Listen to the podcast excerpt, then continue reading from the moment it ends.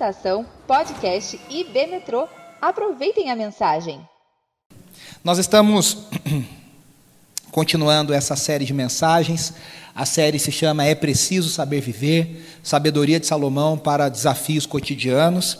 E hoje nós vamos falar sobre uma música emblemática, daqui a pouco eu vou lê-la.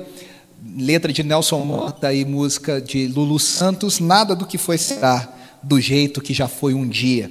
O perigo de viver com medo do amanhã. Na verdade, é o perigo de viver com medo de ter um futuro. Porque o futuro é uma coisa que a gente não controla. Por isso que nós cantamos tanto hoje. Eu confio no teu amor, eu confio que o meu futuro está nas tuas mãos, eu tenho um amanhã porque o Senhor vive.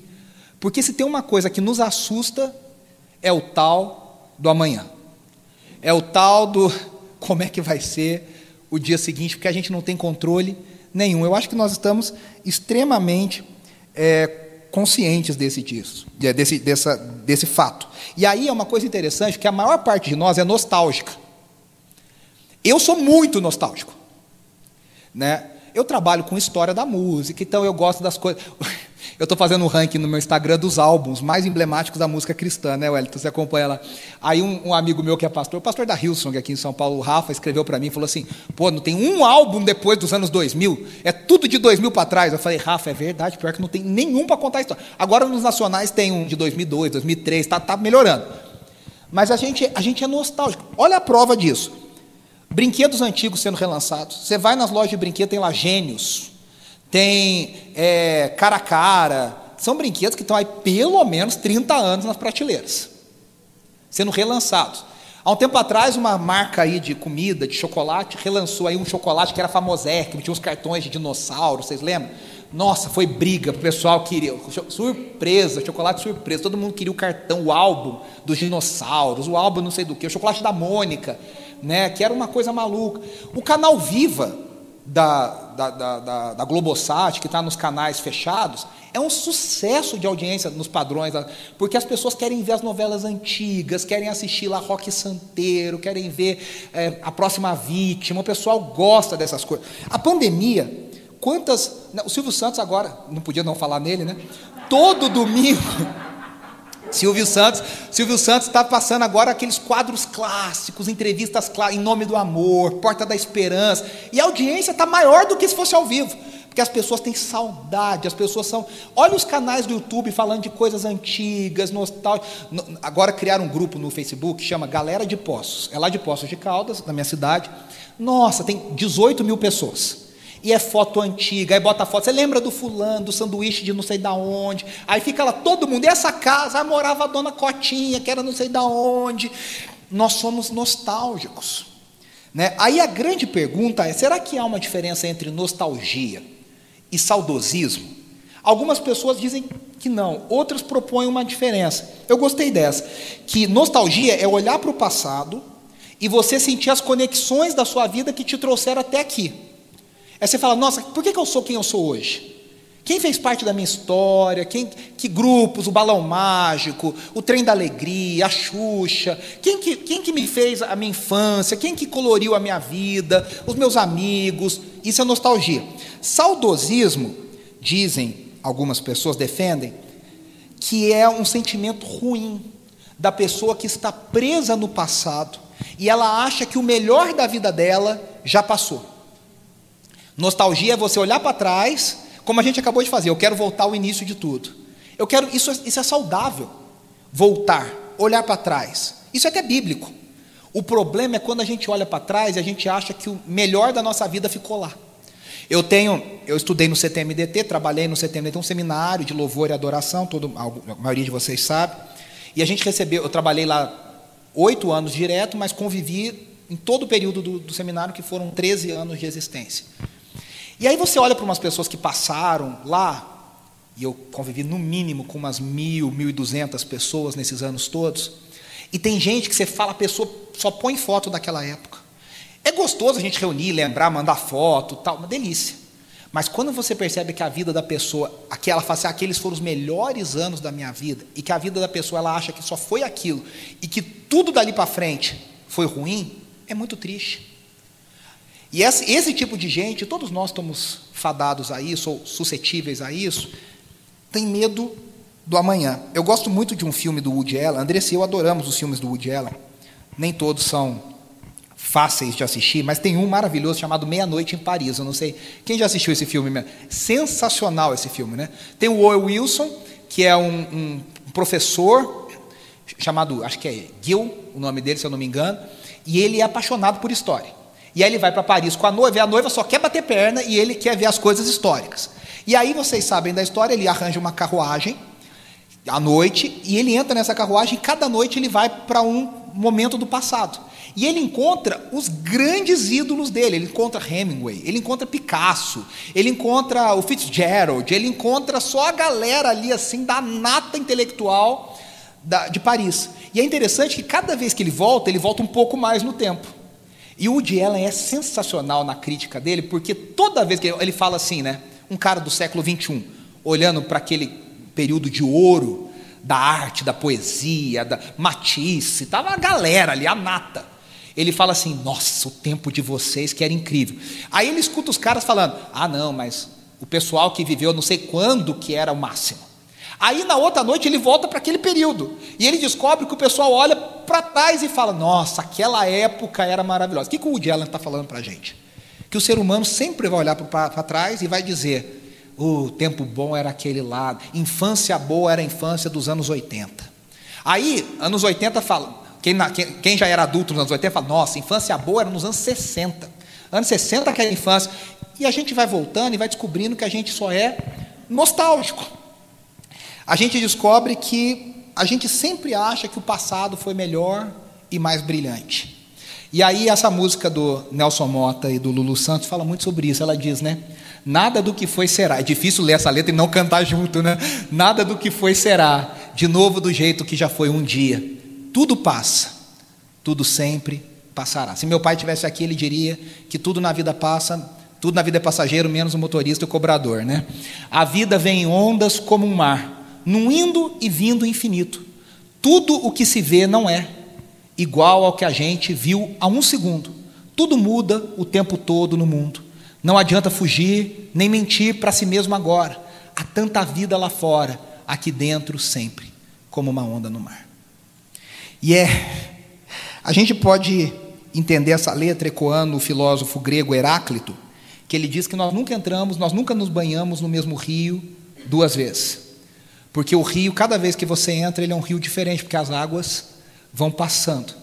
É uma visão diferente daquela de Salomão que ele disse: não há nada de novo na terra, porque a água evapora, o rio está sempre correndo para o mar, a água evapora, chove, cai, ou seja, é sempre a mesma coisa. Aqui nós temos um outro ponto de vista. Nós nunca entramos no mesmo rio duas vezes. Eu não sei se você já teve a experiência, você já voltou em algum lugar da sua infância que você ficou anos sem ir, e quando você volta, você fala assim: nossa, mas eu tinha uma ideia tão diferente desse lugar, dessa. Não sei, você fala assim, não sei se fui eu que cresci, se foi o lugar que diminuiu. Às vezes você fala, é tão pequeno, na tua cabeça era uma lembrança, assim, casa de vó, que você ficou anos sem ir, aí você volta, assim. Aí você fala, nossa, mas eu tinha uma lembrança que era gigante, o negócio era pequeno. Né? O que, que acontece? A gente muda. Às vezes, eu estou falando, já que eu falei de postos, né, a gente, eu fico tanto tempo fora, e quando eu volto, às vezes as coisas vão perdendo graça, porque os amigos já não estão mais lá, algumas pessoas já morreram. O lugar por si só, o que muda, as coisas vão mudando, vão mudando, vão passando. E a grande pergunta é: o que, que a gente pode aprender com isso? O que, que é essa, essa perspectiva da vida, de que as coisas estão sempre mudando? de que tudo passa e tudo. O Nelson Ned cantava aquela também, né? Mas tudo passa, tudo passará. É, é a vida. Ele fala, mas tudo fica, tudo fica. A vida é essa, tudo passa, tudo fica, tudo igual, mas tudo é diferente. E que que gente, do diferente a gente já falou. Da perspectiva de ficar preso no passado, o que, que Salomão tem a nos ensinar? E aí nós vamos ler Eclesiastes 6, um trecho final de Eclesiastes 6, nos versículos 10 a 12, que ele parece que até que Nelson Mota leu aqui para escrever a letra. Ele diz: Tudo que existe já recebeu um nome. E já se sabe o que o homem é. Não se pode lutar contra alguém mais forte. Quanto mais palavras, mais tolices e sem nenhum proveito. Pois quem sabe o que é bom para o homem nos poucos dias de sua vida vazia, em que ele passa como uma sombra? Quem poderá lhe contar o que acontecerá debaixo do sol depois que ele partir? Aqui é a parte central do livro de Eclesiastes. Aqui é o meio do livro de Eclesiastes. E aí no capítulo 6, todo, esse aqui é o finalzinho, Salomão está falando sobre as riquezas. Ele está falando sobre dinheiro. Ele está falando sobre prosperidade. Ele está dizendo o seguinte: dinheiro, cantaria o Paulinho da Viola também, dinheiro na mão, às vezes é vendaval. Prosperidade nem sempre é bom. Ele vai dizer: uma pessoa pode ter riqueza, honra, vários filhos, longevidade, e mesmo assim ela pode ser miserável e infeliz. Porque ter dinheiro, ter posse, ter recurso, não significa que você vai ter felicidade e disposição e plenitude para ah, desfrutar dessas coisas. O Walter Kaiser, que é um grande estudioso do Antigo Testamento, quando ele comenta esse capítulo, ele diz assim: Deus separou o dom dos bens do dom da capacidade de desfrutar esses bens. Veja só, existem duas coisas que Deus preparou e são duas coisas separadas: a capacidade de possuir, mas tem a capacidade de desfrutar do que se possui. E o Walter Kaiser diz: o que Eclesiastes está nos mostrando é que nem sempre essas duas coisas andam juntas. Quanta gente tem e é miserável? Quanta gente tem e é pobre de espírito? Não tem alguém para compartilhar, não tem alegria, não tem, não tem. Quem lê as histórias do tio Patinhas, como eu, vê lá o tio Patinhas não dorme porque ele fica com medo dos metralhas entrarem na caixa forte e roubarem. Ele não consegue nem dormir não consegue desfrutar, porque ele acha que ele vai ficar pobre em 623 anos. Se ele perder dinheiro da jeito lá, que é as coisas, né? Lê jornal, pega na praça, porque não quer comprar. Quanta gente que a gente conhece que são tio patinhas da vida real? Gente miserável. A gente conhece um caso, meu sogro e minha sogra estão ouvindo, eles também conhecem melhor que a gente, de uma pessoa que a Andressa, a família da Andressa alugava uma casa, e esse senhor parecia uma pessoa muito pobre. Andava num carro muito velho. Falava as coisas, falava, nossa, mas isso, era aquela placa amarela. É a placa, não é a placa Mercosul, não, é a placa amarela, aquela lá de 1900. E aí o que acontece? Esse senhorzinho anda para lá para cá com esse carrinho velho, a placa velha, com as roupas velhas. E aí um dia meu sogro falou para a gente, né? E o fulano, ele tem não sei quantas casas de aluguel. Como é que é isso? Não, é porque ele vive assim porque ele é na cabeça. Você não dá nada para a pessoa. E a pessoa, mas por quê? Porque a pessoa nem desfruta, ela não consegue ter alegria, não, não tem com quem compartilhar. E Salomão está falando isso aqui nesse capítulo. Nada pode preencher a alma humana. E ele está falando assim, que, mas pode ser prazer sexual, físico, nem viagens, nem bebidas, nem comida, nem entretenimento nem muitos amigos, nada preenche a alma humana. E aí ele fala, mais uma vez nesses versículos que nós lemos, né? Ah, que o mundo não está desgovernado. Ele diz: tudo que existe já recebeu um nome.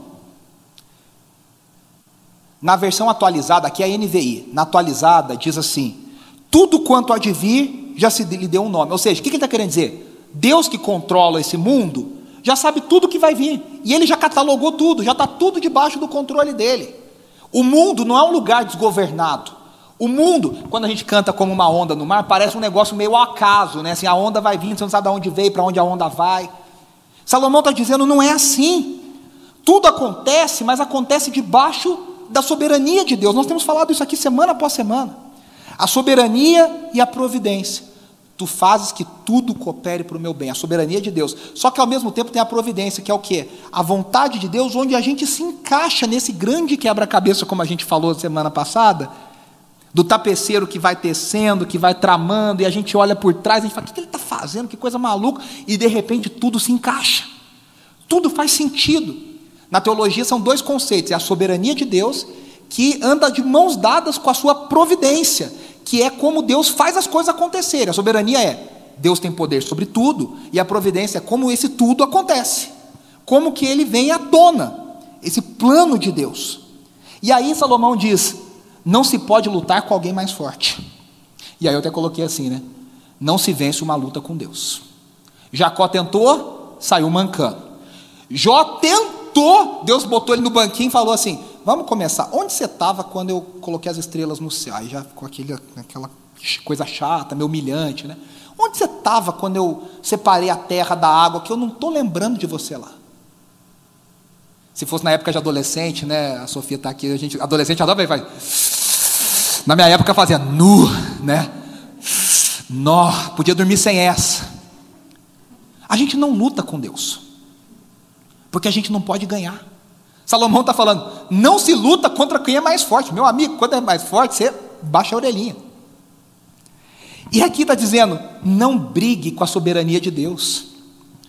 Deus está sempre certo. Eu tenho uma prima, ela hoje mora, ela mora nos Estados Unidos há muitos anos, ela é muito engraçada. Hoje ela tem 20 e poucos anos, mas quando ela era muito pequenininha, ela veio passar férias com a gente, sem a mãe, ficou só ela.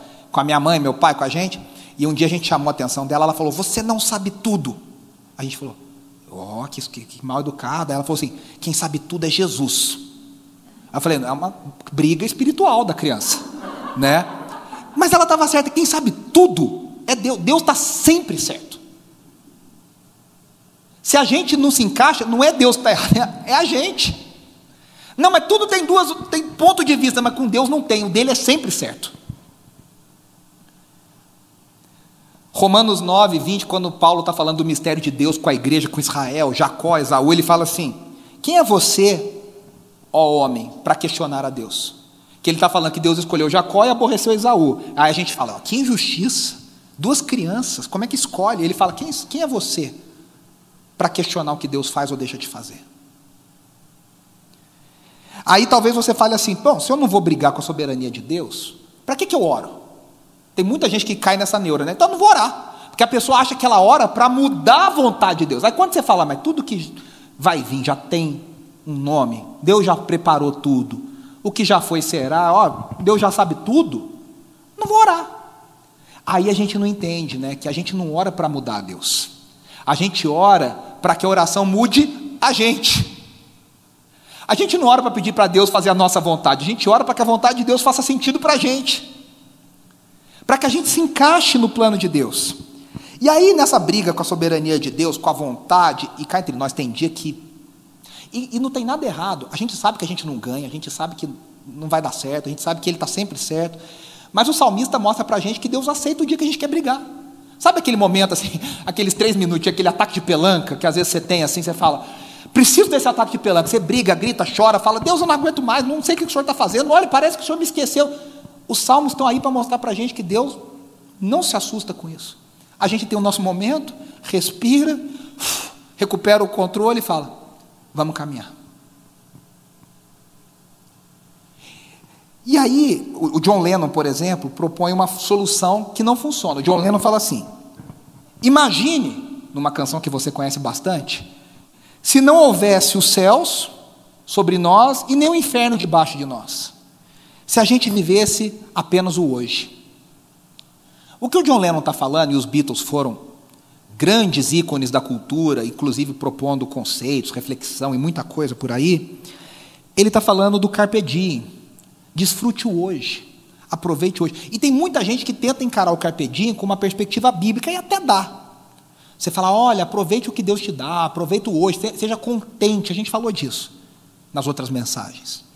Mas existe um problema no carpe diem, porque ele pode até parecer legal, mas o carpe diem não considera uma perspectiva de futuro.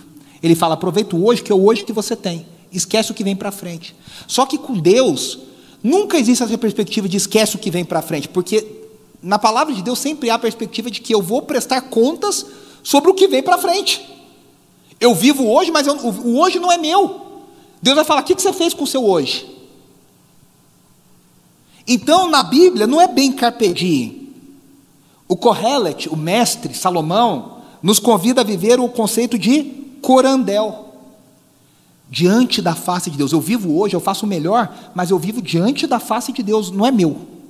A vida não é minha, os dias não são meus, o tempo, o tempo não é meu. Eu vivo diante da face. Olha a pergunta dele aqui no, no versículo: ele diz: Quem poderá lhe contar o que acontecerá de, debaixo do sol? Ele fala: Quem sabe o que é bom para o homem nos poucos dias de sua vida vazia? E a resposta implícita é: Deus. Quem poderá contar? Deus. Ele não responde, mas existe uma resposta implícita. Quem, faz, quem controla, quem sabe é Deus. E aí ele continua no capítulo 7, e ele fala várias coisas muito interessantes. Ele diz assim: Um bom nome é melhor do que o perfume finíssimo. Gente, isso aqui é muito interessante, olha. E o dia da morte é melhor que o dia do nascimento. É melhor ir a uma casa onde há luto do que a uma casa em festa, pois a morte é o destino de todos. Os vivos devem levar isso a sério. A tristeza é melhor do que o riso, porque o rosto triste melhora o coração. O coração do sábio está na casa onde há luto, mas o dos tolos na casa da alegria. É melhor ouvir a repreensão de um sábio do que a canção dos tolos. Tal como estalo de espinhos debaixo da panela, assim é o riso dos tolos. Isso também não faz sentido. A opressão transforma o sábio em tolo e o suborno corrompe o coração. Aí ele diz: o fim das coisas é melhor do que o seu início, e o paciente é melhor que o orgulhoso. Não permita que a ira domine depressa o seu espírito, pois a ira se aloja no íntimo dos tolos. Não diga, olha o saudosismo aqui, por que os dias do passado foram melhores que os de hoje? Pois não é sábio fazer tais perguntas. A sabedoria, como uma herança, é coisa boa e beneficia aqueles que veem o sol. A sabedoria oferece proteção, como faz o dinheiro, mas a vantagem do conhecimento é esta: a sabedoria preserva a vida de quem a possui, o dinheiro não. Considere o que Deus fez. Quem pode endireitar o que ele fez torto? Quando os dias forem bons, aproveite-os bem. Mas quando forem ruins, considere: Deus fez tanto um quanto o outro, para evitar que o homem descubra qualquer coisa sobre o seu futuro. É interessante que às vezes a gente. A pergunta é essa, né? Por que, que os dias do passado foram melhores? Entendendo como o fim pode ser melhor do que o começo. Como é que é isso? Que história é essa que o fim. A gente tem a tendência. Não, não o fim é sempre pior. A gente fica caquético, velho, perde a memória, perde movimento, uh, perde dente. Como é que o fim é melhor do que o começo? O começo é sempre mais gostoso. E aí, Salomão está olhando para isso, e cá entre nós, a gente às vezes é saudosista, porque a gente olha para o passado, a gente faz uma edição do passado. Você só descobre isso quando você conversa, você conviveu com a pessoa que está falando alguma coisa, e você fala assim, mas peraí, mas não era bem assim que você lembra. A pessoa faz uma edição na cabeça dela. Ela tem uma memória que é. Você fala, eu estava lá e não era bem essa história. Vocês já viveram isso? Todos nós já vivemos isso com a família, com o amigo. A gente seleciona a parte que interessa, a gente só quer as partes boas do passado. A gente fala, nossa, o passado era tão bom. Tem uma pessoa que a gente conhece que ela tem um, não é um Alzheimer, mas é quase como, ela esqueceu muita coisa. E ela teve uma vida muito sofrida. Mas ela está com essa coisa, ela fica repetindo as coisas, a senhorinha, e ela fala da vida dela no passado como se fosse mil maravilhas, assim. Fala do casamento, o casamento, o marido era uma pessoa difícil, mas ela fala só coisa boa do marido. Na cabeça dela ficou só uma edição boa da vida. Recortou os melhores momentos. Sabe aquele jogo chato do zero a zero, que aí você vai ver melhores momentos, você fala, não, até parece que foi bom o jogo, mas que tem 20 segundos de melhores momentos. O jogo, os 90 minutos foram um porre. Então, se no capítulo 6 Salomão mostrou que a prosperidade nem sempre é bênção, no 7 ele vai mostrar que a adversidade nem sempre é um problema. Ele vai dizer: a adversidade pode ser uma benção. O luto, a morte, a tristeza pode ser uma benção. E aí, veja só, ele vai dizer: fique tranquilo. Essas coisas nem sempre. A Stephanie falou da passagem de Jesus. A Stephanie, é, essa passagem é muito marcante, né, Stephanie? Que Jesus fala assim: os discípulos falam para Jesus: O senhor não se importa que a gente morra? Parece assim que. E Jesus está querendo dizer: Meu amigo, essa tempestade só está aqui para a glória de Deus ser revelada. Só para mostrar que eu posso dominar sobre a tempestade. E já fica: quem pecou? Quem que a gente vai jogar do barco? É Jonas? É o, mar... é o outro marinheiro? Quem que, a gente... quem que é o pecador que a gente vai jogar fora? Que a tempestade aqui é brecha. E aí ele lança várias coisas. Então, eu vou reforçar, fica a lição. Coisas boas nem sempre são bênção, e coisas ruins nem sempre são maldição.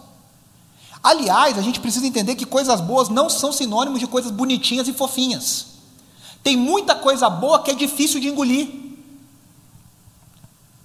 Tem muita coisa que faz bem para a nossa alma e para a nossa vida, que são coisas difíceis da gente entender, mas são necessárias. E aí, ele perguntou lá no 6,12, né? Quem sabe o que é bom? Aí eu disse, Deus sabe. E aí a gente vai ver o padrão de Deus. Olha só. Por que, que o bom nome é melhor do que o perfume? Aqui, ele tá, eu vou voltar até para vocês acompanharem aqui. Por que, que o bom nome é melhor do que o perfume? Ele está falando de morto. O perfume que era colocado sobre o morto para perfumar o corpo para o velório. E ele está dizendo: é melhor no velório você, as pessoas olharem para você e falar, essa foi uma pessoa boa, essa foi uma pessoa que fez a diferença, do que estar o melhor perfume para esconder a tua podridão. É melhor o bom nome do que o perfume caríssimo para disfarçar o cheiro da morte. Isso é uma grande verdade, né? Isso eu acho que é o que todos nós queremos, chegar no, no dia final e as pessoas falarem: olha, essa é uma pessoa que fez a diferença enquanto viveu. Aí ele diz: o dia da morte é melhor que o dia do nascimento. Sabe por quê? Porque na morte você tem a oportunidade de fazer um balanço de tudo que já passou. Já passou. O nascimento são só promessas. Você, você não sabe o que vem. Quando você olha para trás, na morte, no, no final, você consegue fazer um grande balanço. E aí há sabedoria. Aí no 7,2 ele diz, né, ele fala aqui, é melhor ir a uma casa onde há luto do que uma casa em festa. Por quê? Porque é no luto que a gente pensa coisas que interessam. Na festa a gente fala tanta bobeira, a gente ri de tanta coisa sem noção, a gente fala tanta coisa que não presta, que não salva, mas diante da morte a gente pensa coisas sérias. A gente pensa coisas profundas. Aí ele continua, né? A tristeza é melhor do que o riso, porque é a mesma coisa. A tristeza produz transformações profundas. Aí ele diz: o coração do sábio está na casa onde há luto. Por quê? Porque o sábio quer aprender. Na casa do tolo há muita risadinha, há muita bobagem. Ele fala aqui embaixo, ó, tal como estalo de espinhos. Sabe o que significa isso? Que o espinho você bota fogo, o, o, né, um graveto, assim, ele, ele faz um fogaréu e faz, faz uns estalos, só que ó, acabou, não tem nem madeira para queimar. Ele dá quer dizer, o riso do tolo vem e passa. Sabe que nem o Coringa, lá dá aquelas risadas assim e passa. Onde a gente aprende, onde há lições para a vida? No dia da morte, no dia da tristeza, no dia. Pensa na nossa vida, quando as lições que a gente mais aprendeu são lições no dia do luto, são lições no dia da dor, são lições nos dias mais difíceis. Aí ele diz aqui, né? É, o fim das coisas é melhor do que o seu início. Por quê? De novo, melhor concluir bem do que começar sem saber como as coisas caminharão. Melhor é o fim. Melhor é você chegar no fim e falar: ufa, cheguei até aqui. Do que um monte de promessa no começo e você não sabe do que vai dar. Em resumo, os efeitos de dor e tristeza do presente são mais proveitosos do que a alegria de uma prosperidade. Por isso que viver à sombra da morte não é mórbido. Viver debaixo da sombra da morte é necessário para a gente viver bem. Eu me lembro de um livro, eu conheci lá em Belo Horizonte, a oitava presbiteriana fez uma campanha, sei lá, isso em 2010, eu acho. Um livro chamava 30 Dias para Viver. É tipo uma vida com propósito, era aquele livro que a igreja inteira fazia junto e tal. E eu comprei feliz da vida e levei para minha mãe nas férias. Falei, mãe, olha esse livro maravilhoso. E minha mãe falou, Deus que me livre. Porque o livro começa falando assim. E minha mãe faleceu um ano depois. A, a, começa, aqui, começa assim: imagine que você recebeu um diagnóstico que você tem 30 dias para viver. Como você vai viver esses 30 dias? A proposta era essa. Como que você vai viver achando que você está para morrer? Uma vez perguntaram para Lutero, né, se você soubesse que você ia morrer amanhã, eu não sei se, se era para morrer ou se era Jesus voltasse amanhã, acho que era uma pergunta assim. Como é que você ia fazer? Ele falou: ia acordar no mesmo horário de sempre, ia regar o meu jardim do mesmo jeito que eu rego, ia tomar meu café como eu sempre tomo. Querendo dizer, eu já vivo a vida tentando glorificar Deus em tudo. Então, isso é vital. A gente perceber que a gente acaba. Que a gente pode não ter um amanhã. No sentido não da fidelidade de Deus acabar, mas da nossa vida terminar. E isso faz com que a gente viva melhor o hoje. E aí vem a proposta de Salomão, ele diz: Deus fez tanto um quanto o outro, Deus fez tanto o dia do nascimento quanto o dia da morte. E aí a gente tem duas perspectivas: aproveitar e considerar. Eu disse que ter recurso não significa que você sabe aproveitar. E aí que vem o grande segredo. Às vezes a gente não tem tanto, mas Deus nos dá a graça de saber desfrutar. Sabe aquele pouco que você tem, mas é aquele pouco bem vivido, bem desfrutado, bem, sabe, curtido. Aqui a grande pergunta, né? Como é que a gente age? E aí Salomão propõe essas duas atitudes: aproveite os dias bons e considere os dias ruins. Meu irmão, eu não sei se a tua semana vai ser boa ou se vai ser ruim. Eu não sei se o seu amanhã vai ser bom ou se vai ser ruim. A gente saiu daqui semana passada achando que estava tudo maravilhoso, que benção, glória a Deus, aleluia. Chega em casa, a cachorrinha estava passando mal. Tivemos para veterinária, não sei o que lá, e tal, tal, tal. E ó, estou dando um exemplo de um cachorrinho que passou mal. Imagina quantas coisas que nos surpreendem. Quantos acasos. Agora, o que a gente tem certeza é que vão haver dias bons e vão haver dias ruins. A gente precisa aproveitar os bons, pedir a Deus graça para aproveitar os bons e aprender nos ruins. E aí a gente vai ver aqui, né? Tem um hino que quem é mais antigo vai lembrar. Não olhei para você, Leda. Que diz assim: Não sei o que de mal ou bem é destinado a mim. Se bons ou tristes dias vêm, até da vida o fim. Mas o coro diz: Mas eu sei quem tenho crido, e estou seguro que é poderoso para guardar bem o meu tesouro até o dia final. Eu não sei se são dias bons ou se são dias ruins. Esse hino é, a gente cantava um pouco diferente, o HCC mudou, né? Você fala, mas eu sei que tem crido e estou bem certo que é poderoso. Eu tenho certeza que ele é poderoso. Nos dias bons, nos dias ruins, eu sei que eu tenho crido.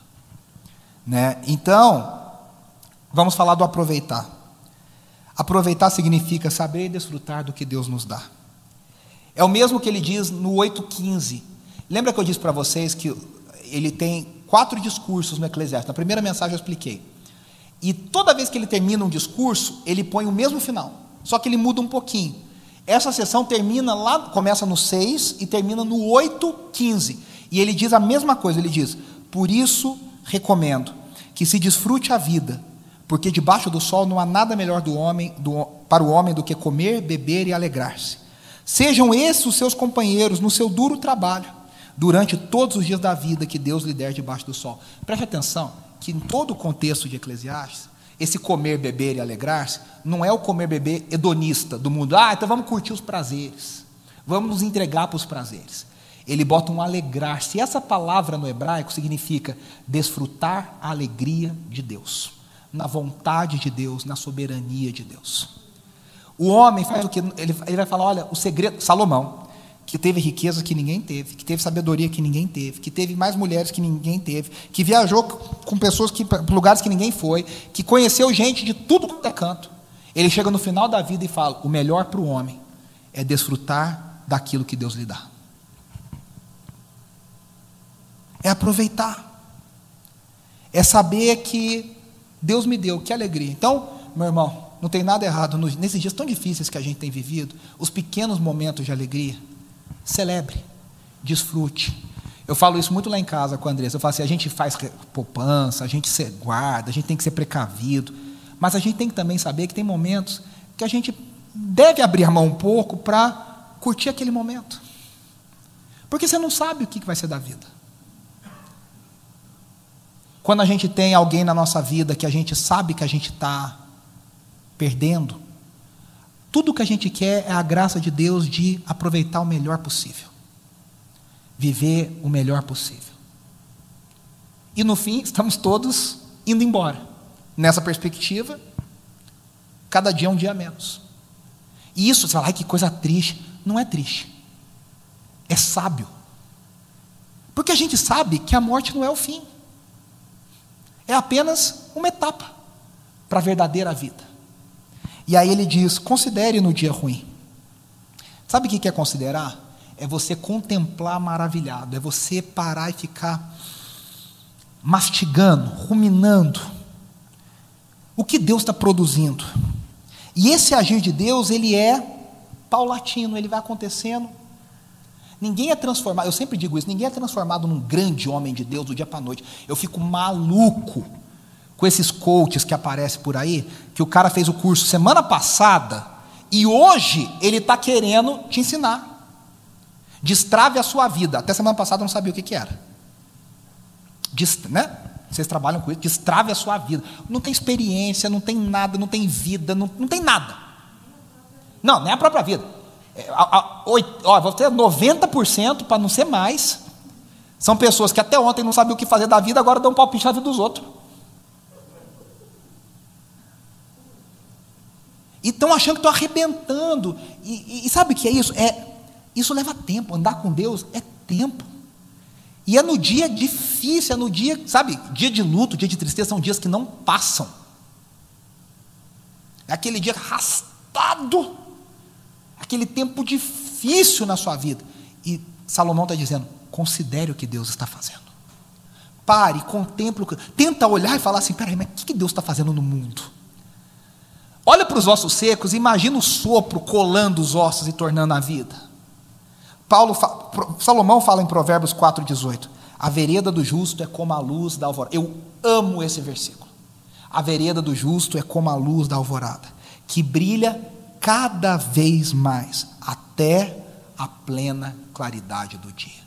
Ela vai brilhando, brilhando, brilhando, brilhando, brilhando. Tinha um hino, hoje eu estou com os hinos, né? A gente cantava: Vejo no céu esplendente do sol a clara luz Viver eu quero somente andando com Jesus. E o coro diz: brilhando, brilhando, brilhando com doce luz. A luz do justo vai brilhando, brilhando, brilhando. A gente cantou semana passada: se é na fraqueza do meu ser que o Senhor manifesta o teu poder, eis-me aqui.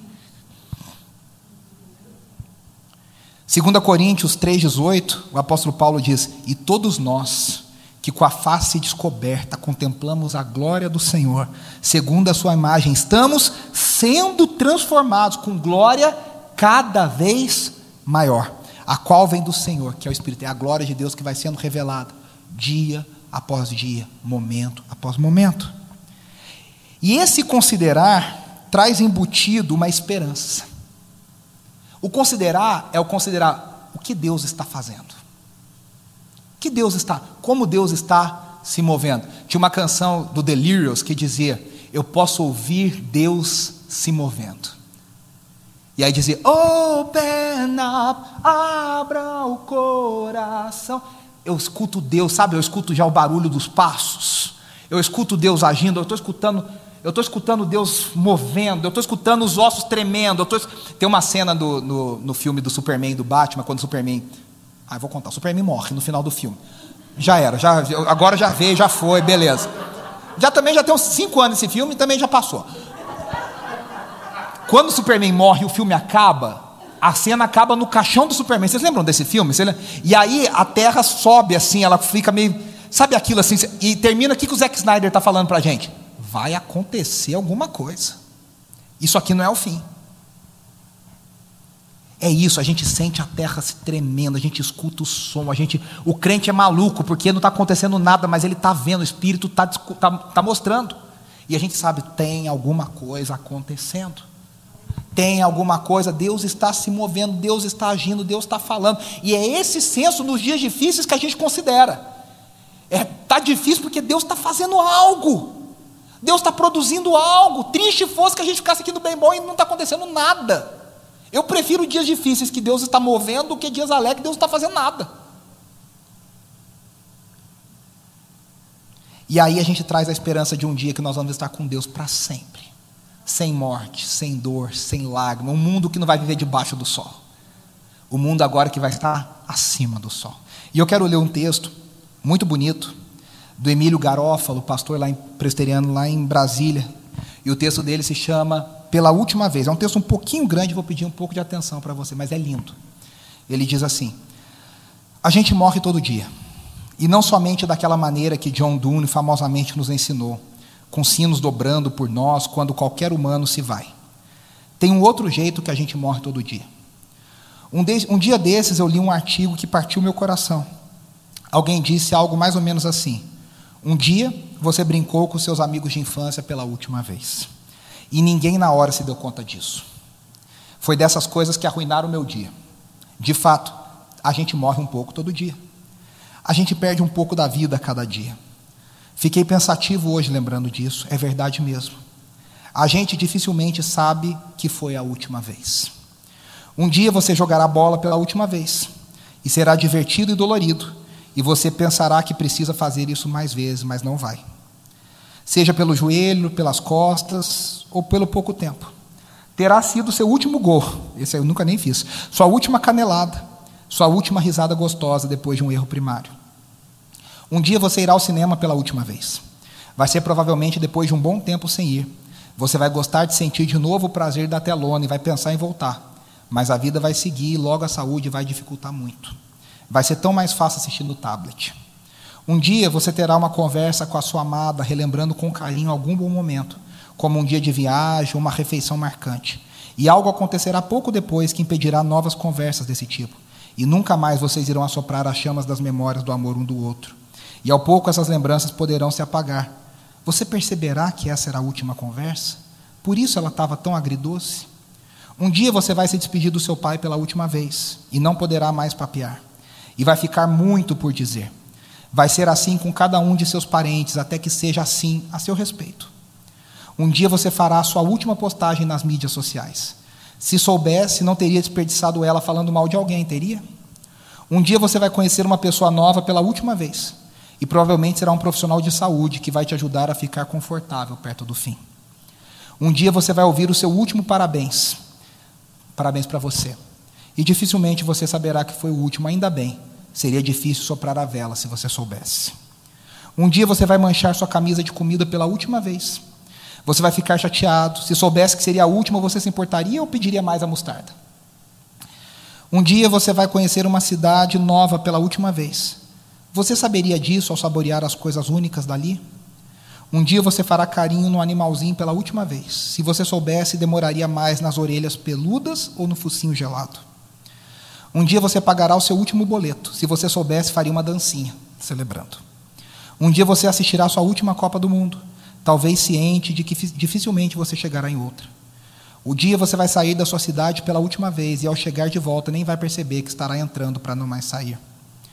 Um dia você vai tomar chuva pela última vez e bobo que é vai ficar preocupado com uma nota de 20 que molhou, com pneumonia, com sapato, e não vai aproveitar o milagre que é a água caindo do céu. Um dia você vai visitar a sua avó pela última vez e ela vai te oferecer bolo, vai estar quase tão gostoso como sempre esteve. Um pequeno declínio qualitativo. Você vai sair triste, mas esperançoso de que ainda terá ao menos outra visita, mas estará enganado. Um dia você tomou sua última vacina e você reclamou com seus pais e você nem se deu conta que pronto, estava livre. Um dia você se despediu dos seus colegas de escola ou faculdade e prometeram que com certeza vocês manteriam contato. Um dia você irá dirigir pela última vez. Não vai ser épica jornada pelas, pela costa californiana. Vai ser uma simples ida ao, ao, ao cartório. Seus familiares vão conversar contigo sobre não dirigir mais, e daí em diante só carona. Cada um dos seus alimentos favoritos será comido pela última vez ao longo dos seus últimos meses, mas você nem saberá que foi assim. Se soubesse, você teria focado mais na comida e menos no celular. Um dia você vai ouvir uma de suas músicas favoritas pela última vez, você nem vai saber. Se soubesse, você teria cantado com vigor. Vai ser assim com cada uma de suas músicas favoritas, mas você não vai saber que foi.